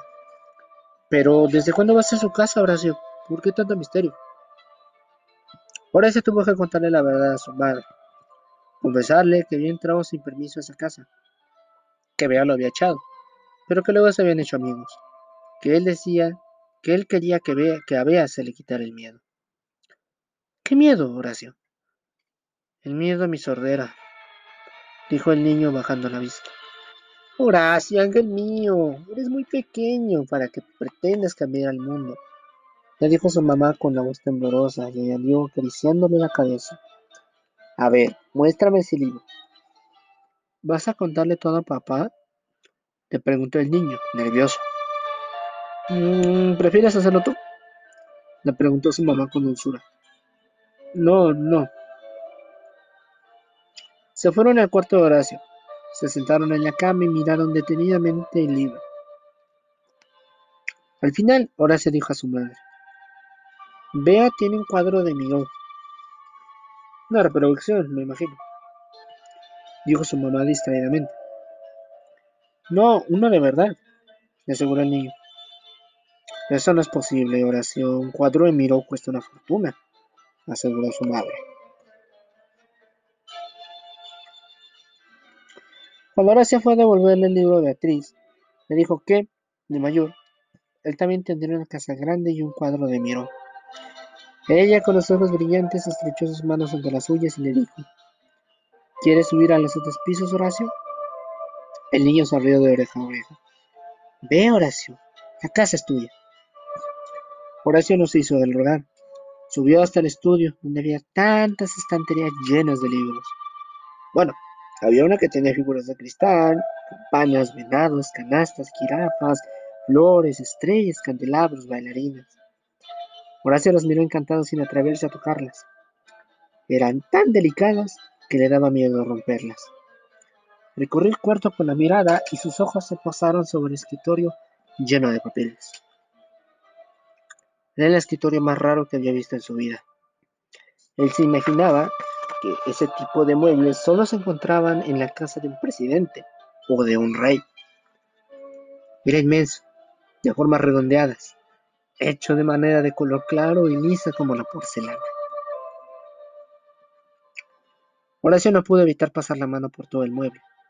Los cajones y las puertas tenían agarradores de cobre parecidos al de la puerta de entrada de la casa. Representaban talles con una sola flor, igual que las dos lámparas, también de cobre, que estaban fijas en cada extremo del escritorio. Junto a una de las lámparas vio la foto de una niña de pelo lacio. Se asomó luego al cuarto contiguo, donde había cojines por el suelo, un equipo de música, muchos discos y más libros. Subió al piso siguiente. Era el cuarto de Beatriz. Estaba tapizado todo de verde. Frente a la cama había un gran cuadro. Se trataba de un árbol con las raíces arrancadas. ¿A dónde irá? ¿Quiere ser pájaro? ¿Ángel? se preguntó silenciosamente. Bajo el cuadro había una pequeña vitrina y dentro, sobre un paño de terciopelo azul, había una magnífica colección de joyas, cuyas formas le recordaron el estilo de la casa, pendientes con forma de libélulas de alas delicadas bordeadas de brillantes, broches con forma de cabeza de mujer de largos cabellos, pulseras de arabescos entrelazados, peinetos de marfil con incrustaciones de rubí, cadenas con mariposas de esmalte y pedrería. ¿De dónde habrá sacado Bea tantos tesoros? Mamá y Vano se volverían locas si vieran esta vitrina, pensó intrigada. Junto a la alcoba había un cuarto de baño decorado en blanco y negro. Del techo colgaba el globo que Horacio había visto una vez en una ventana. Solo a se le ocurre poner un globo en el baño, se dijo para sus adentros. El piso siguiente parecía sacado de un libro antiguo, de tantas cosas viejas como había allí. Vasijas de cristal, botellones extraños unidos a otros por tubos de vidrio, estantes con libros, un inmenso globo terráqueo amarillento con dragones, ballenas y monstruos dibujados sobre los mares, juguetes que Horacio no había visto jamás, muñecas de porcelana con vestidos de encaje, pequeños personajes de latón que tenían una llave en la espalda, carros tirados por bueyes, camiones de bomberos, soldados, cajitas de música y muchas otras cosas. A Horacio le pareció que estaba soñando. Había tanto que ver y ver para él era oír, y en cierta manera también hablar. Mirando las formas y los colores de las cosas, podía imaginarse los sonidos. La sirena del camión de bomberos se movería como un rayo. La música de las cajitas sería como el vaivén de una hamaca. Por eso no siempre se imaginaba los sonidos. A veces le bastaba combinar las formas y los colores de las cosas y dejarlas en silencio sin ir más allá. Su madre le había dicho que el silencio era importante, porque el silencio también hablaba. En un rincón había un mueble de madera con muchos cajones. Horacio los contó. Había veinte. Habría algunos. Pensó que necesitaría mucho tiempo para mirar todo lo que contenían. Decidí explorar el último piso. Era el cuarto de las nubes. El niño no salía de su asombro y sus hermanos le decían que esa era una casa cualquiera. No había muebles ahí, solo plantas y cojines en el suelo. Se echó en uno de ellos y contempló el cielo. Se sintió como en una nave espacial y pensó que de noche sería maravilloso contemplar las estrellas. Como en un observatorio, se dijo poniéndose de pie. Volvió a la sala y Beatriz lo miró como diciéndole, ¿qué tal Horacio? Es la casa más bonita del mundo. Beatriz sonrió. ¿Por qué todo es tan distinto de las demás casas? Fue de mis bisabuelos. Lo construyeron cuando eran jóvenes. ¿De dónde sacaron el modelo? Beatriz no pudo evitar reírse con ganas antes de responder. Lo trajeron de Cataluña. Cataluña. Sí, oración. Mis abuelos eran españoles. Nacieron en Barcelona. Allá hay muchas casas parecidas a la mía, mucho más bellas y muchísimo más grandes. Mis abuelos hubieran querido amueblar toda la casa con ese estilo que tanto les gustaba. Pero, como me decía mi bisabuelo exagerando un poco, el dinero solo alcanzó para la fachada. Batista hablaba despacio, cuidando de pronunciar bien las palabras para que el niño pudiera leer sus labios sin problema. ¿Por qué vinieron a Bogotá? Porque les gustaba viajar, amaban la aventura. Vinieron aquí, se enamoraron de nuestro país y se quedaron. Eso sí, no dejaron de ir a Barcelona. Y en Barcelona las casas también tienen un cuarto de las nubes, preguntó el niño intrigado. Ah, no, no, eso fue un capricho de mi bisabuela. Se dijo a su marido que, si no iba a tener el mar cerca, como en Barcelona, al menos tendría el cielo. En ese cuarto se pasaba la mayor parte del día. En realidad era su sitio de trabajo. ¿Qué hacía? Diseñaba joyas. ¿Qué señor? Crear, Horacio. Creaba pendientes, collares, anillos, pulseras. ¿De oro? Sí, y de plata, con muchas piedras. ¿Sabes? Poco a poco las joyas comenzaron a parecerse a su propia Ya lo sé, ya dijo Horacio con toda naturalidad. Las invito en la vitrina. Beatriz lo miró con admiración y le preguntó, ¿te han gustado?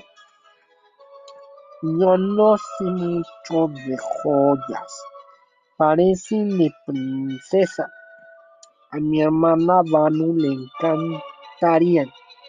Ella tiene 15 años y se cree la reina de Saba. Por algo lleva ese nombre. Es turco. Papá lo encontró en un libro. Quiere decir reina. A le encanta ponerse todo lo que cae en sus manos. A mí se parece un bazar ambulante. Batí rió con ganas y le dijo, a mí también me gusta ponerme goyas. Horacio enrojeció. ¿Tú no las fabricas? No, yo me las pongo. Respondió Beatriz divertida.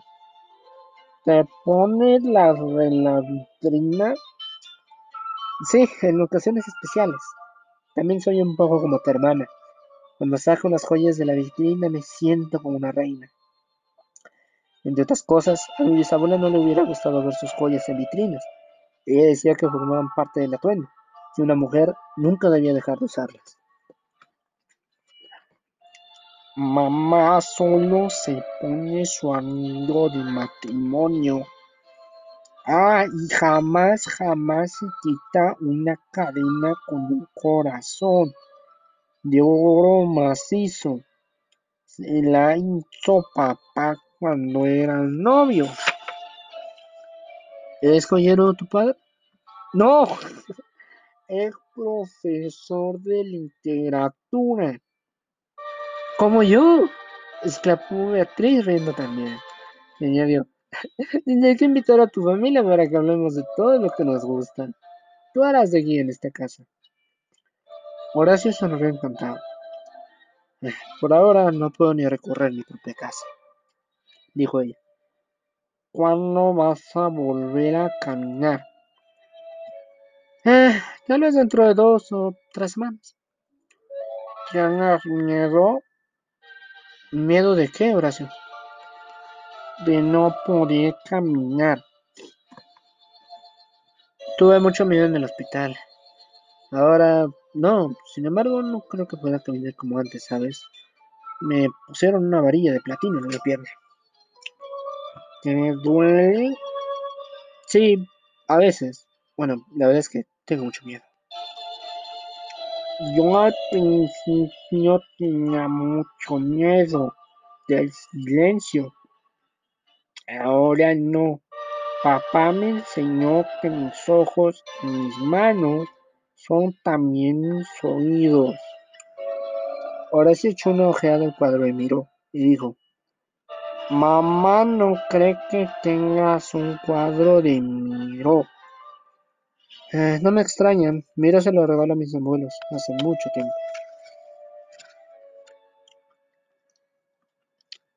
Semanas después, el doctor vino a quitar el yeso a Beatriz. Como Horacio estaba ahí, presenció el acontecimiento.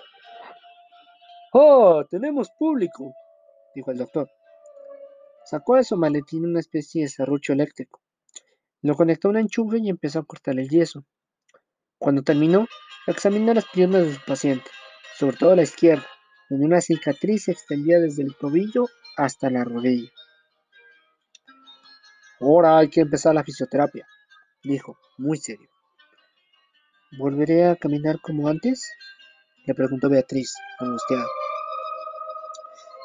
Solo lo sabremos después de la rehabilitación, dijo el doctor mientras guardaba sus utensilios en el maletín. Horacio miraba atentamente al doctor y a Beatriz para no perder ninguna palabra de lo que decían. El doctor hizo una seña a Ofelia para que le ayudara a sostener a Beatriz de pie. Este es un gesto de dolor. Es normal al principio, se le pasará cuando las piernas vuelvan a acostumbrarse al movimiento. Sus pasos eran torpes, y el miedo la invadió. Cuando el doctor se fue, Beatriz se echó sobre el sofá y cerró fuertemente los ojos. ¿Tienes miedo, Bea? Beatriz no respondió. Dos lágrimas rodaron por sus mejillas. Horacio, que no sabía qué hacer, miró suplicante a Ophelia, que acababa de aparecer con una taza de café para Beatriz. No se angustie, por favor. Ya verá cómo va a caminar como antes. Hay que tener confianza, le dijo Ophelia con ternura. Horacio, que se sentía desconcertado y triste, se fue sin despedirse. Mamá, papá y tú podríais hablar con Bea y enseñarle a no tener miedo, como me enseñasteis a mí, dijo Horacio con sus padres hablándoles con las manos. Eh, no es lo mismo, Horacio. Tú eres un niño y ella es una persona adulta. Además, no somos amigos, le dijo su madre. Siempre antes de ser amigo no se es amigo. Puedes ir a ver la mamá. El doctor dijo que tiene que ir todos los días a la fisión. Horacio se quedó mirando sus manos buscando en ellas la continuación de la palabra. Fisioterapia, le dijo su mamá deletreando la palabra. Eso es, pero ¿cómo va a ser si su coche está estropeado? Tú podías llevarla en el tuyo, dijo Horacio hablando con las manos a una velocidad increíble. Cálmate, hijo, yo no puedo hacer eso. Beatriz es una desconocida, dijo la madre. Desconocida, pero sí es mi amiga. Además, es desconocida porque no le has hablado. ¿Por qué la gente que puede hablar no habla? Es verdad, Horacio, reconoció su padre, mirándolo fijamente. A pesar de sus súplicas, su madre no se decía ir en la casa de Beatriz. Era tímida, le gustaba hacer amistades y le horrorizaban los chismes de vecindario. Decía que en cuestión de niñas con Emma le bastaba y le sobraba. Emma era la única que la entendía y se burlaba de ella. Se había conocido en la escuela técnica donde eran profesoras. Emma tenía la salud más frágil del mundo, pero la alegría más sólida. Mauricio jamás había conocido una persona tan optimista, tan encantadora y con tanto sentido del humor. Quizá a causa de su salud tan endeble, no hizo ningún drama cuando Horacio se quedó sordo. Apareció un día con un montón de películas de Charles Chaplin, trajo varias tortas saladas, jamón, salchichas, patatas fritas y fresas. En fin, todo lo que ella sabía que Horacio le gustaba. Sentó a toda la familia frente a la televisión y todos rieron con las aventuras y desventuras de Charlotte. Fue una velada muda, pero maravillosa. A Horacio le encantó Chaplin, y Emma le dejó las películas para que las viera cuando quisiera. Y el día en que hubo una fiesta en la escuela de Horacio, este se disfrazó de Charlotte y, con ayuda de Emma, imitó perfectamente la forma de andar de Chaplin, y todo el mundo se partió de risa. Como pasaban los días y su madre seguía sorda a sus súplicas, por eso se preguntaba quién era el verdadero sordo en esa casa. Decidió acudir a Emma. La cuestión era cómo hacer para que fuera pronto. Horacio no tuvo que esperar mucho. Emma apareció el día siguiente, sábado. A Horacio no le extrañó. Emma era así, un regalo del cielo. Horacio le contó la historia de Bea desde el principio hasta el final. A Emma le encantaba hablar con el niño y se consideraba una experta en descifrar los códigos horacianos. Esas eran sus palabras para definir la manera de comunicarse de Horacio. ¿Me ayudarás? Le preguntó el niño con mirada suplicante. ¿Has visto un mosquetero renunciar al combate? le preguntó ella, muy seria. Cuando sus padres volvieron del supermercado al ver a Emma junto a su hijo, su madre adivinó enseguida que ya habían urdido un complot para convencerla. Se hizo la inocente y preguntó a Emma si se quedaba con él. Eh, solo si se trata de un banquete. Emma guiñó un ojo a Horacio. Los sábados siempre tenemos un banquete. Arroz, albóndigas, ensalada de lechuga, nueces y manzana. Y de postre, tarta de pera. Aclaró el niño hablando muy rápido con las manos. Creo que esa extraña combinación de manjares me conviene, dijo Emma, muerta de risa. Después de comer, Emma se llevó a la madre Horacio a dar un paseo por las afueras de la ciudad. Cuando regresaron, cargadas con flores, verduras y un canasto lleno de fresas, Horacio comprendió, por la mirada de Emma, que todo estaba arreglado.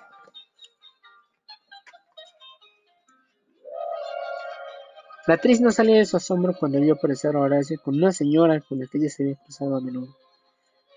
Esta es Bea, mamá. Diles que vas a acompañarla a la fisioterapia, dijo Horacio con sus manos. Era la primera vez que Beatriz no veía hablar de esa manera, y le asombró su rapidez. Buenas, eh, soy la madre de Horacio. Él me habló de su accidente, y si puedo serle útil en algo, estoy a su disposición. Saludó con timidez. Beatriz, toda confusa, la invitó a sentarse. Se quedaron calladas un buen rato. Horacio las observaba y pensaba en lo que la gente se complicaba la vida.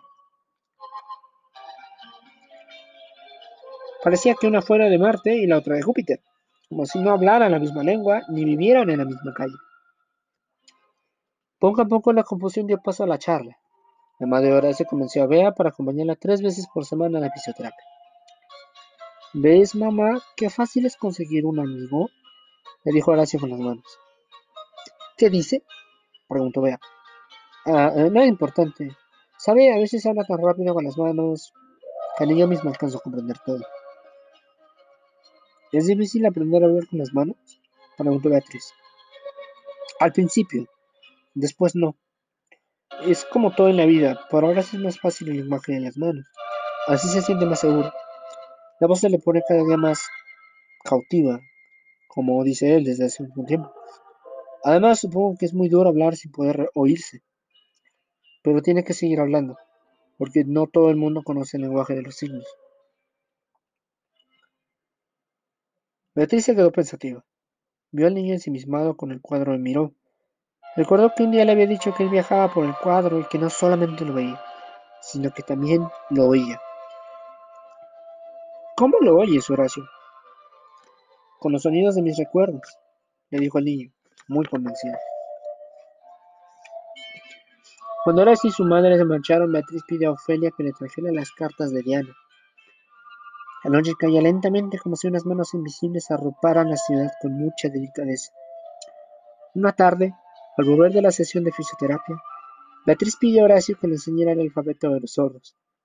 El niño aceptó encantado. Poco a poco, Beatriz fue aprendiendo a hablar Horacio se desternillaba de risa con las equivocaciones de su alumna, pero siempre le pedía excusas, porque, según él, un profesor no debía reírse jamás de los errores de sus discípulos. Un día, Ofelia entregó a Beatriz una carta, delante de Horacio. Beatriz abrió el sobre con mucha prisa. París, 14 de abril. Querida Bea, el señor Sáenz, ese que es amigo tuyo y de papá, le escribí hace poco contándolo de tu accidente. Papá y mamá están furiosos contigo por no habernos avisado. Te van a mandar una carta no muy simpática. Vea, espero que estés mejor. ¿Ya has vuelto a caminar? Te quiero mucho. Abrazos, Diana.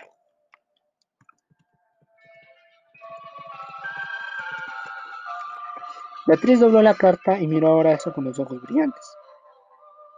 Gracias, Horacio, le dijo el niño. Gracias, ¿por qué? Beatriz le habló entonces de Diana. Le dijo que como él, era una niña sorda. Le contó también por qué se había alejado de ella. Le habló del miedo que le habían producido toda la vida los defectos físicos. Le describió su sufrimiento en el hospital, cuando creía que no volvería a caminar o se quedaría coja para siempre. voy a caminar como un pato, le dijo Horacio muerto de la risa. Ya se me pasará, Horacio. Y si no, no importa. ¿Le volverás a escribir a Diana? Le preguntó el niño, esta vez con sus manos. Sí, y le hablaré de ti, le dijo Beatriz tomando la cara de Horacio entre sus manos. Al día siguiente, Beatriz redactó en presencia de Horacio una breve carta para Diana. Bogotá, 23 de abril.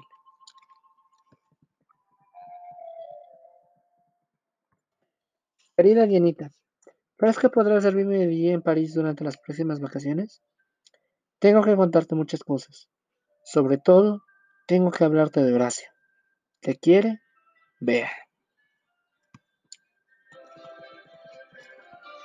Beatriz metió en el sobre el poema del niño mudo que Horacio había copiado para Diana.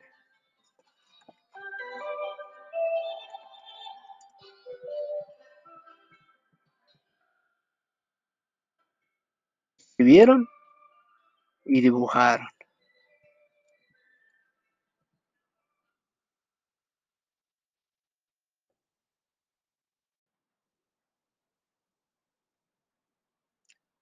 Hasta aquí, óyeme con los ojos, de Gloria Cecilia Díaz. Bueno, a toda mi audiencia de este podcast, eh, voy a ser sincero, estoy cansado de la garganta de verdad. Pero sí, señores, acabamos de leer un libro entero en un solo episodio de podcast. Qué hermoso es eso. Bueno, eh, les quiero decir que los episodios siguientes ya no van a ser así de largos. Perdonen que este haya durado prácticamente a una hora 45. Este, pero bueno, es que es una historia que me encanta, es una historia que me gusta mucho. Eh, y bueno, te enseña em, mucho, mucho, mucho, mucho te enseña. Em, entonces, bueno, te enseña en primer lugar a aceptar los defectos físicos de, una, de otras personas. Te enseña que, bueno, indistintamente que, indistintamente, joder, implícitamente te enseña que a veces los defectos mm, no hacen que tu vida se acabe, sino al contrario, hacen que siga de una manera diferente. No, creo que lo que quiero decir es, bueno, que esta historia te enseña muchas cosas. Que te enseña a ser tolerante con la gente, que te enseña a aceptar, sobre todo a la gente, aceptar es una palabra que me encanta, sobre todo en este ámbito de discapacidades. Esa parte de aceptar y de no hacer menos a nadie por la discapacidad que sea. Tú puedes tener físicamente todo completo. Dos piernas, dos pies, dos manos, dos brazos, dos ojos funcionales con vista 20-20, que según este ley por ahí es vista perfecta. Eh, una nariz funcional, una boca funcional, garganta funcional, una voz muy bonita y no sé, puede ser eh, bello, bella, guapo, guapa, dependiendo de los estándares este, sociales. Tener un pelo precioso, un pelo lacio, chino, de cualquier color. Puede ser perfecto si quieres, físicamente. Y no tener ninguna carencia. Mas, sin embargo, muchas veces las carencias no son físicas sino mentales, emocionales y psicológicas. Y sociales también. A veces se da el caso. Por eso no hay que menospreciar a nadie. No hay que mm, hacer burla de cosas que no puedes controlar, que la otra persona no puede controlar, ¿ya? Una vez leí por ahí. Sí, me duele la garganta, sigo hablando. Mm, una vez leí por ahí que mm, em, cuando conozcas, cuando, cuando veas a una persona, cuando la conozcas, cuando hables con ella, cuando hables con esa persona, em, al irte acercando o algo así, em, mírala de arriba para abajo, dos, tres, diez veces los que quiera, durante, no sé, 20, 30 segundos. Tampoco te quedes tres horas ahí, ¿no? Te va a ver como un bicho raro. Pero sí, mírala por unos cuantos segundos de arriba abajo, varias veces. Y apunta mentalmente, en un lado, las cosas o características que se puedan cambiar de esa persona, que se puedan cambiar y o arreglar en 5 minutos, 10 minutos, 15 minutos, que tengan arreglo, pues. Que viene desfajado, que Viene con los zapatos de diferente color, los calcetines de diferente color, que está todo despeinado, qué sé yo. Cosas que se pueden arreglar. Y anota mentalmente por otro lado las cosas que tú veas que no tienen arreglo. no sé, es bajito, es alto, demasiado, digo. Ah, no lo sé, es muy blanco, muy negro. A ver si no me banean por decir negro aquí. Em, tiene, no sé, hetero. ¿Cómo se llamaba? Este. ojos de diferente color. Eh, déjenlo buscar rápidamente. Heterocromía. Heterocromía, heterocromía. Se me fue la palabra. Mm, ¿Qué es tener ojos de diferente color? Mm, ¿Qué más? Que sea, que tenga canas, que esté pintado de plateado, no sé. Bueno, no, porque el color del pelo se puede cambiar, perdón. Pero así, divídanlo. Una lista con las cosas que puedes, que tienen arreglo, que puedes arreglar, o que la persona misma puede arreglar. Y por otro lado, las que no tengan arreglo. Que le falta una mano, que le falta un pie, que le falta un ojo, eh, tiene un parche como el de Nick Fury, a ver si no me demanda Marvel, etc. Y cuando hables con esa persona, cuando la conozcas, em, tienes permitido, de alguna manera, obviamente, ya conociéndola, ya, no sé, hablando un poquito más, em, compañeros, a lo mejor amigos, qué sé yo, tienes permitido burlarte de las cosas que puede cambiar. Que la camisa, que el pantalón, que la falda, que el vestido, que los lentes, que el pelo, que qué sé yo. Las cosas que están en la lista que sí puedes cambiar, que sí puedes arreglar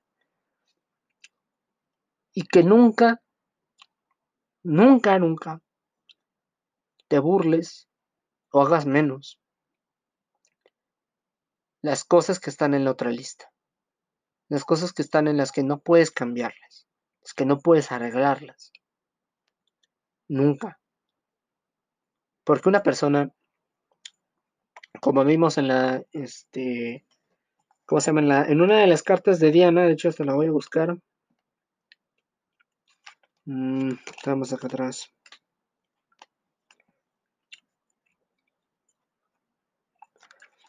Aquí dice, y cito, pero nada de eso te ayuda a comprender que, a pesar de haberme quedado sorda, soy la misma. Entonces, este, esa, esa cita y también esta otra. otra? Déjenla busco, perdón.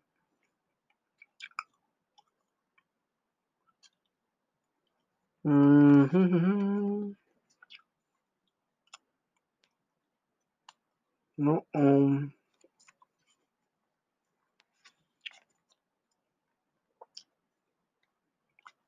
Ay, ay, ay.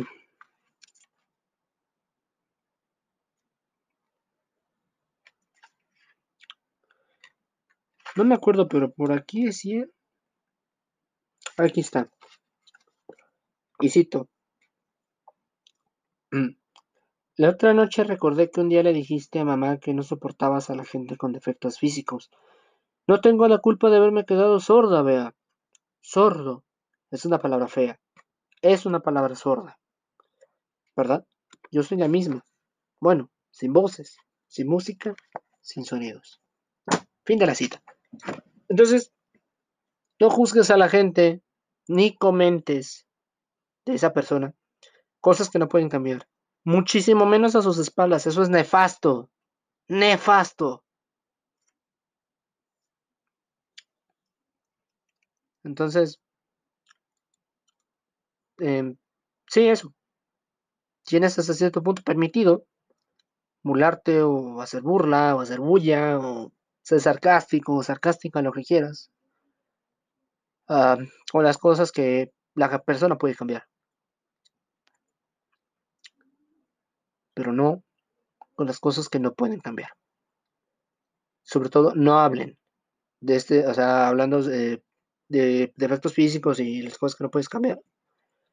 No hablen con otras personas de eso, haciendo burla o haciendo mofa a sus espaldas. Porque es en serio, es nefasto. Nefasto que una persona haga eso. Pero bueno, yo sé que me extendí todavía más con este ending de este episodio. Yo sé que llevamos mucho tiempo ya escuchándonos, están muy probablemente ya cansados de escucharme hablar, es how, ya cállate. Pero bueno, quería dar esa reflexión, ¿no? Quería en serio que la gente entienda que a veces los defectos o las discapacidades no son eso, sino que potencian habilidades. Como el caso del niño que no tenía manos, pero era un pintor muy bueno. Exactamente así. Exactamente así. Bueno, pues nada, gracias por aguantarme todo este episodio de podcast. Yo sé que me la eché larga, perdonen, pero es que me encanta esta historia y tenía, tenía, tenía que narrarla. Gracias a todos eh, los que le han dado me gusta a la página oficial de historias de todo tipo. En Facebook nos encontramos así. Eh, Twitter todavía no tenemos, en el, no tengo en el momento de crear este, este episodio, pero igual. Um, no sé si vaya a ser un perfil de Twitter para, para el podcast, no tengo idea. Yo, los perfiles de Twitter, Instagram y demás son los míos personales. Este, pero bueno, tienen la página oficial de historias de todo tipo en Facebook. Eh, gracias por sus likes, gracias por eh, querer, querer, perdón, un gallo, tío, por querer escuchar esto por escucharlo y bueno, un saludo a este, ¿cómo se llama? A la audiencia que tengo en Spotify, a la audiencia que tengo en Anchor, a la audiencia que probablemente tengo en Overcast. Em, no, no, no sé si es Overcast, siempre lo digo mal, no sé por qué, no estoy acostumbrado a estas. No, no conocía las otras plataformas, vaya. Bueno, pues perdón. Eh, bueno, un saludo a toda la audiencia a todos los que me escuchan. Veo que me escuchan de ahí de los países, no solamente de México, de Estados Unidos, de Colombia, de Perú, creo incluso. Un saludo a todos ustedes. Eh, saludo a mis compadres de México, de México. Eh, esta historia es de Colombia, Bogotá. Mandé saludos al principio a, los parces de, Colombia. Y bueno, saludo también a, pues a todos los que escuchan el podcast. Eh, muchas gracias. Voy a tratar de que los siguientes episodios sean un poco más cortos. Pero bueno, este libro es muy especial, muy especial. Estoy sosteniendo enfrente de la computadora y no sé por qué, si no se ve, pero bueno. Gracias por todo. Sigan escuchando estos podcasts. Y bueno, pues nada, eh, mis redes sociales y la, el grupo, bueno, la página oficial de Facebook están en la descripción del podcast.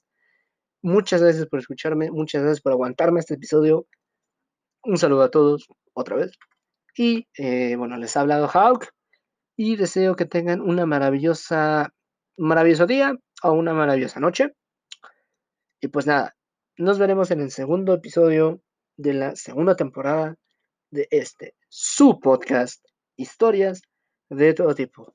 Gracias y hasta la próxima. Nos escuchamos luego. Adiós.